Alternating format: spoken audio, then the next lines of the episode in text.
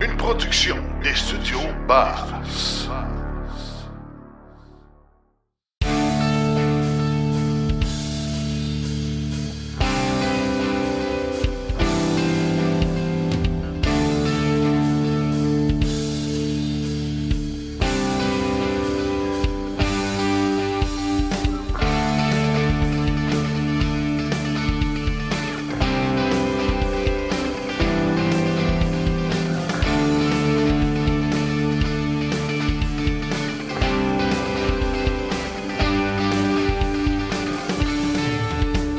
Épisode hors série. Ah, me revoilà en compagnie de Daniel Breton, qui est le président directeur général de Mobilité électrique Canada. Bonjour Daniel.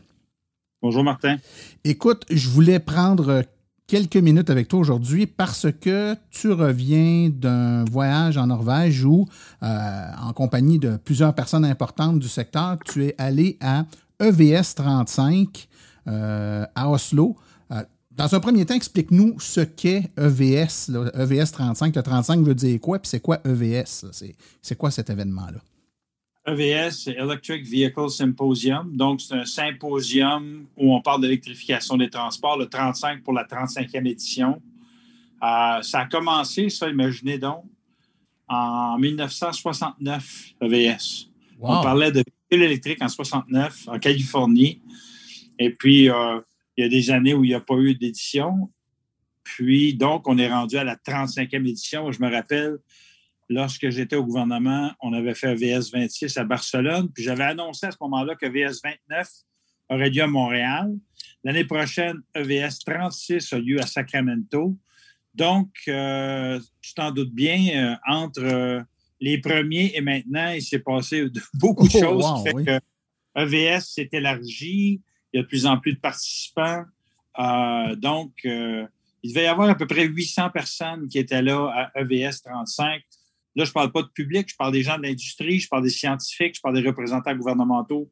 Il y avait des représentants de l'Allemagne, de la France, de la Norvège, du Canada, des États-Unis. Euh, écoute, c'était vraiment l'endroit où être dans le monde pour parler d'électrification des transports parce que c'est le plus gros événement d'électrification des transports EVS. OK. Et donne-nous un exemple du genre de. C'est un symposium, donc il y avait quoi? Il y avait des conférences, il y avait une exposition. Qu'est-ce qu'il y avait comme. euh, Qu'est-ce qu'il y avait à Il voir avait- là et à entendre? Ben, il y avait des panels, il y avait évidemment des conférences où on parlait d'aspects plus scientifiques. Il y avait des, pa- des panels où on parlait d'enjeux politiques, on parlait d'électrification, on parlait de- d'infrastructure.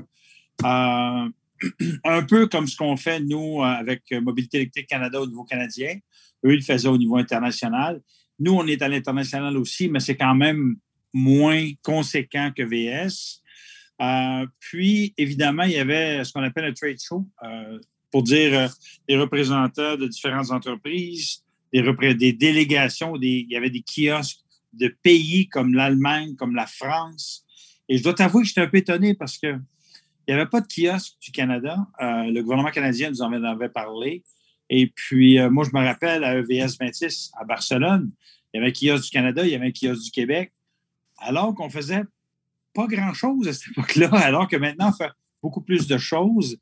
Ce qui veut dire que moi, je me serais attendu à ce que le Canada ait un kiosque, mais à cause de la COVID, je pense que ça a perturbé les plans de beaucoup de monde.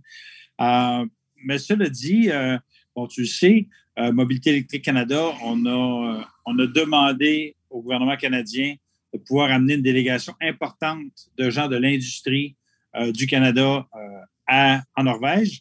Et puis, on avait une délégation de plus d'une vingtaine de personnes à travers le pays. Fait que c'était extrêmement intéressant. Et puis, euh, on a été accueillis par l'ambassadrice du, du Canada en Norvège, Mme Deirdre Kent et son équipe. On a fait des rencontres avec des gens de différents pays, des discussions extrêmement enrichissantes avec des acteurs de l'industrie d'un peu partout dans le monde. Bref, euh, c'était vraiment fascinant et c'était extrêmement intéressant et important qu'on y soit.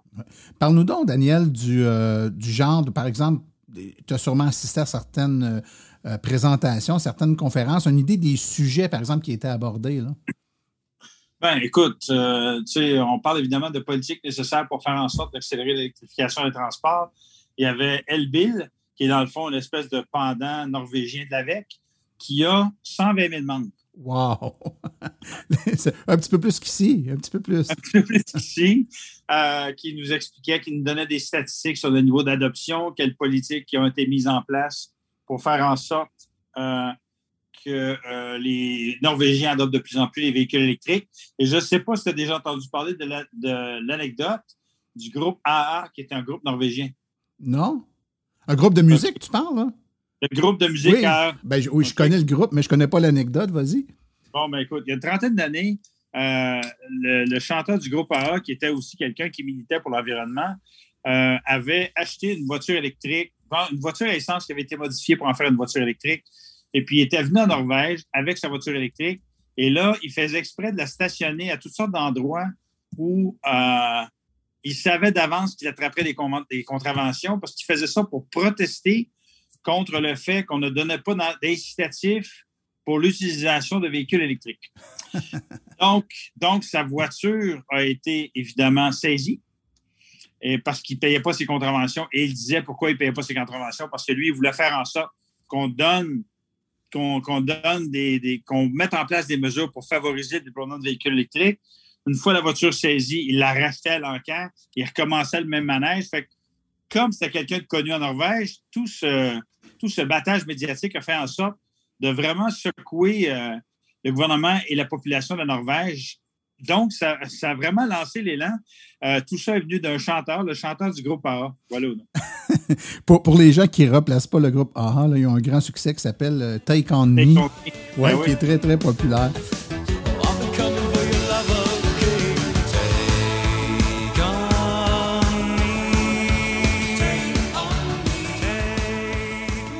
Euh, et le pire, pire c'est que AA donnait un spectacle à Arendal avant-hier. Donc, si je n'étais pas revenu euh, à Oslo le 18 juin, euh, je serais probablement allé les voir pour les remercier.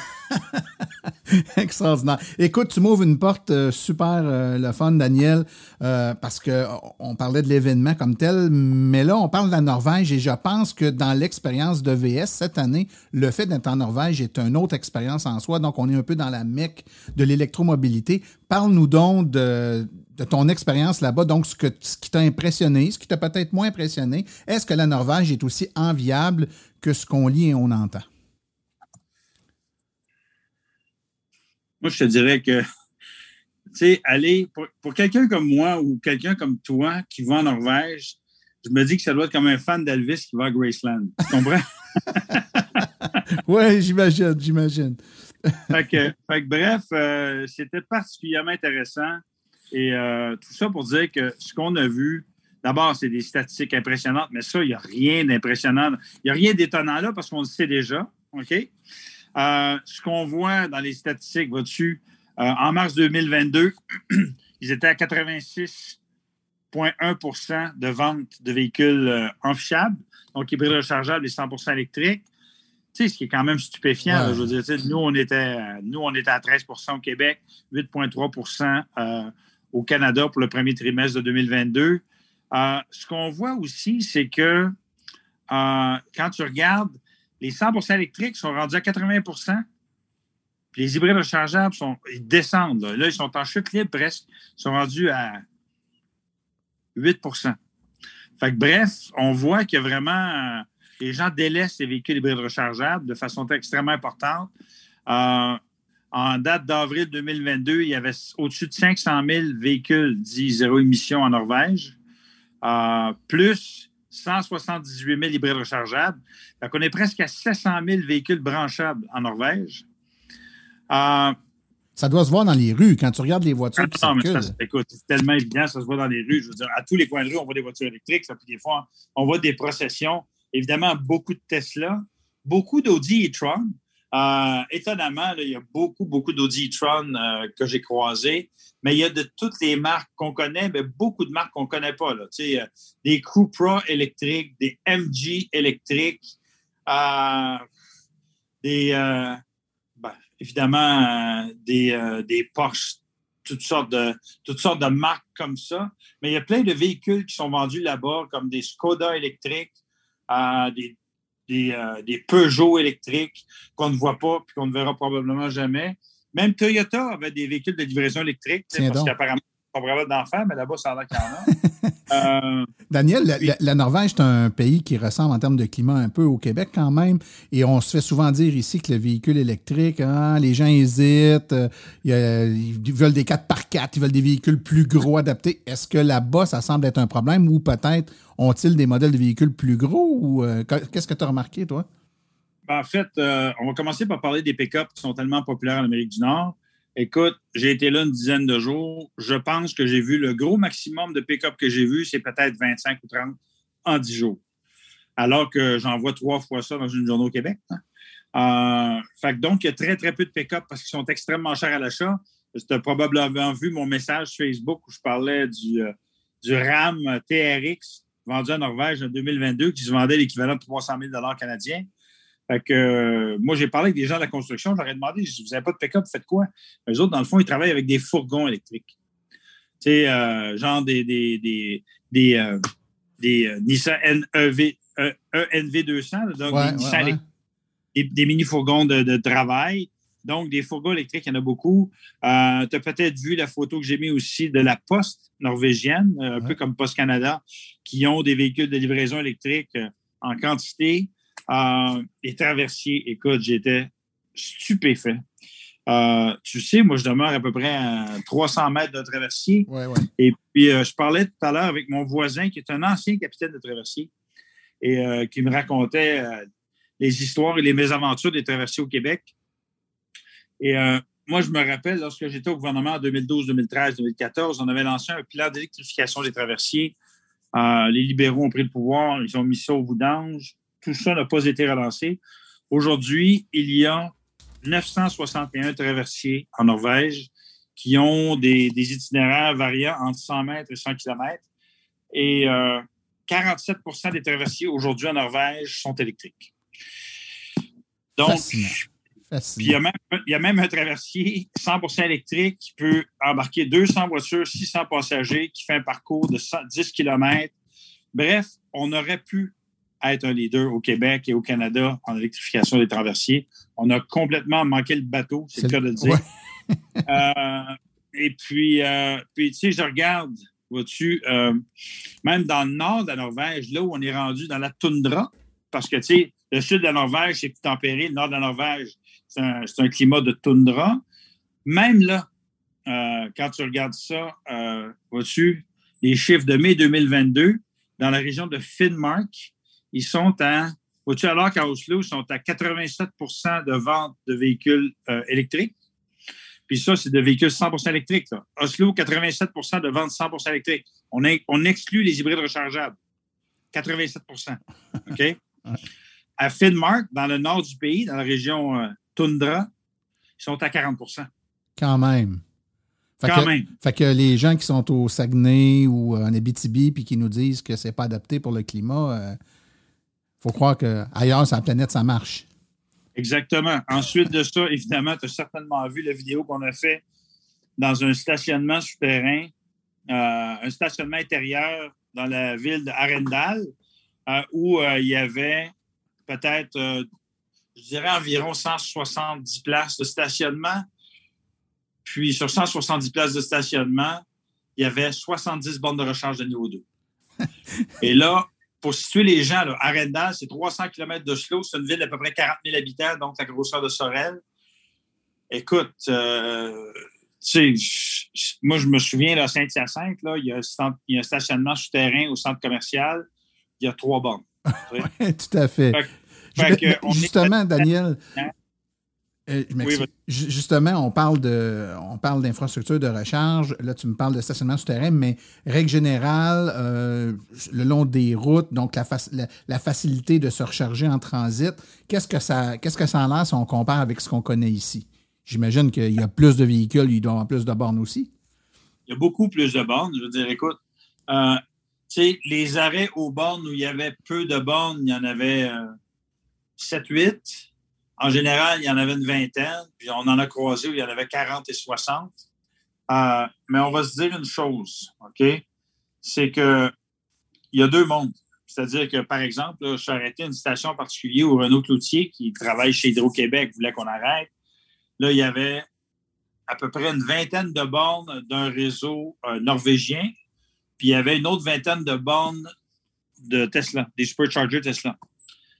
Et euh, là, il y a toutes sortes d'applications, évidemment, pour se connecter. Et puis, les applications ne sont pas toutes conviviales, c'est-à-dire qu'il y a des problèmes là aussi avec la, comment dirais-je, le côté facile et accessible de l'accès à la recharge rapide.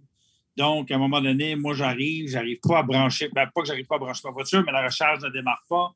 Je suis avec Jean Garipi de Vectrol, sa voiture avec laquelle il est ne démarre pas. on se dit peut-être que c'est nous qui comprenons mal le norvégien, mais là, on se rend compte a des gens à côté de nous qui sont norvégiens, qui sont avec leur voiture électrique. Ça ne fonctionne pas non plus.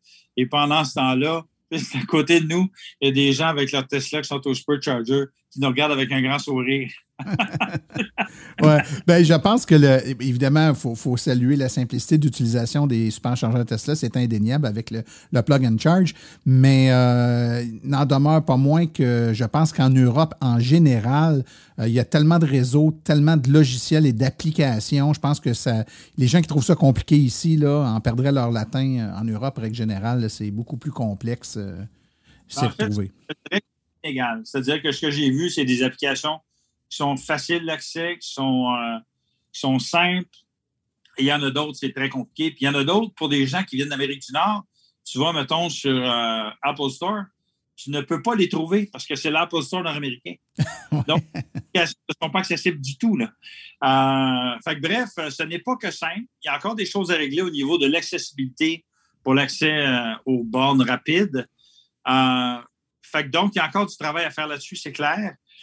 Euh, mais, mais écoute, je veux dire, la quantité de voitures qu'on a, de voitures électriques, mais là aussi, n'oublie pas une chose, on ajoute à ça les trottinettes électriques à Oslo.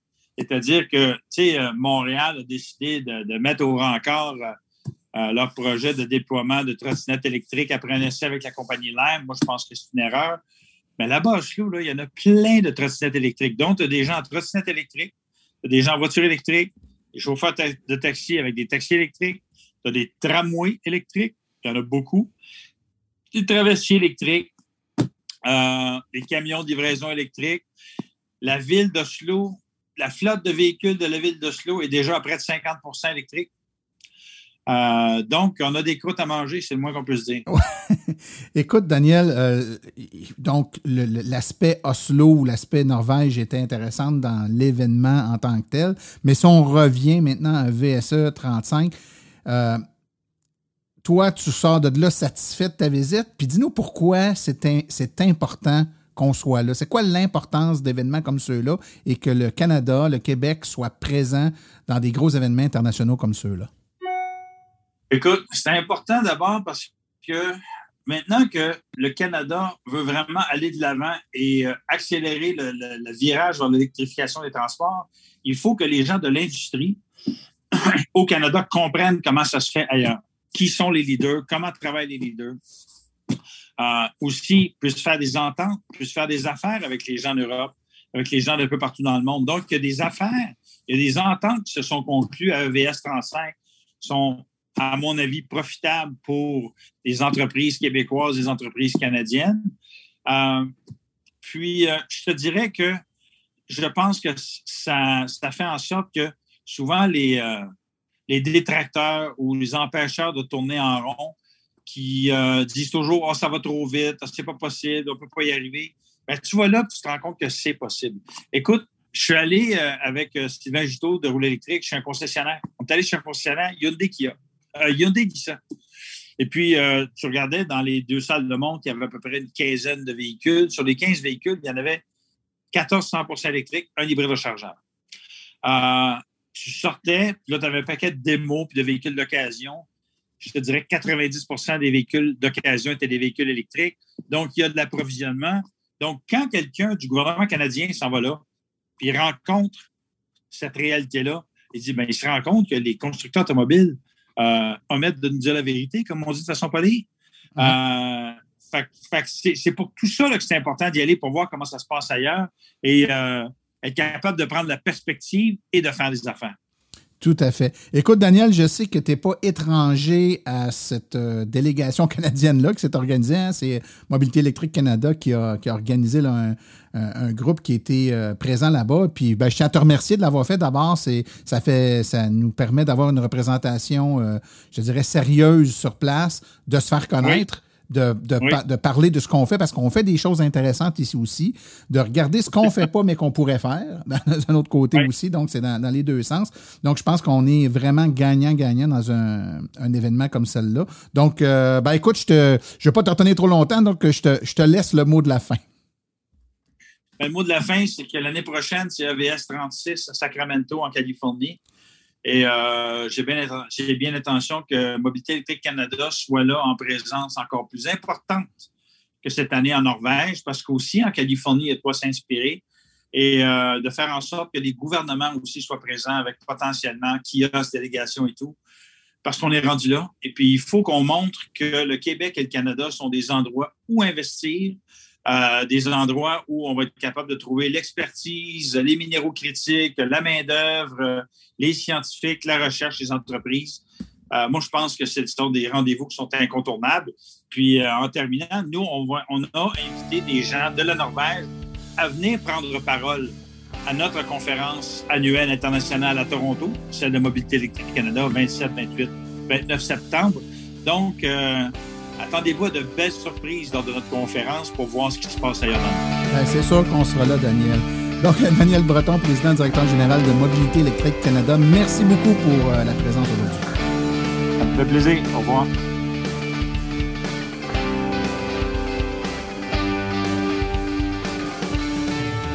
Épisode hors série.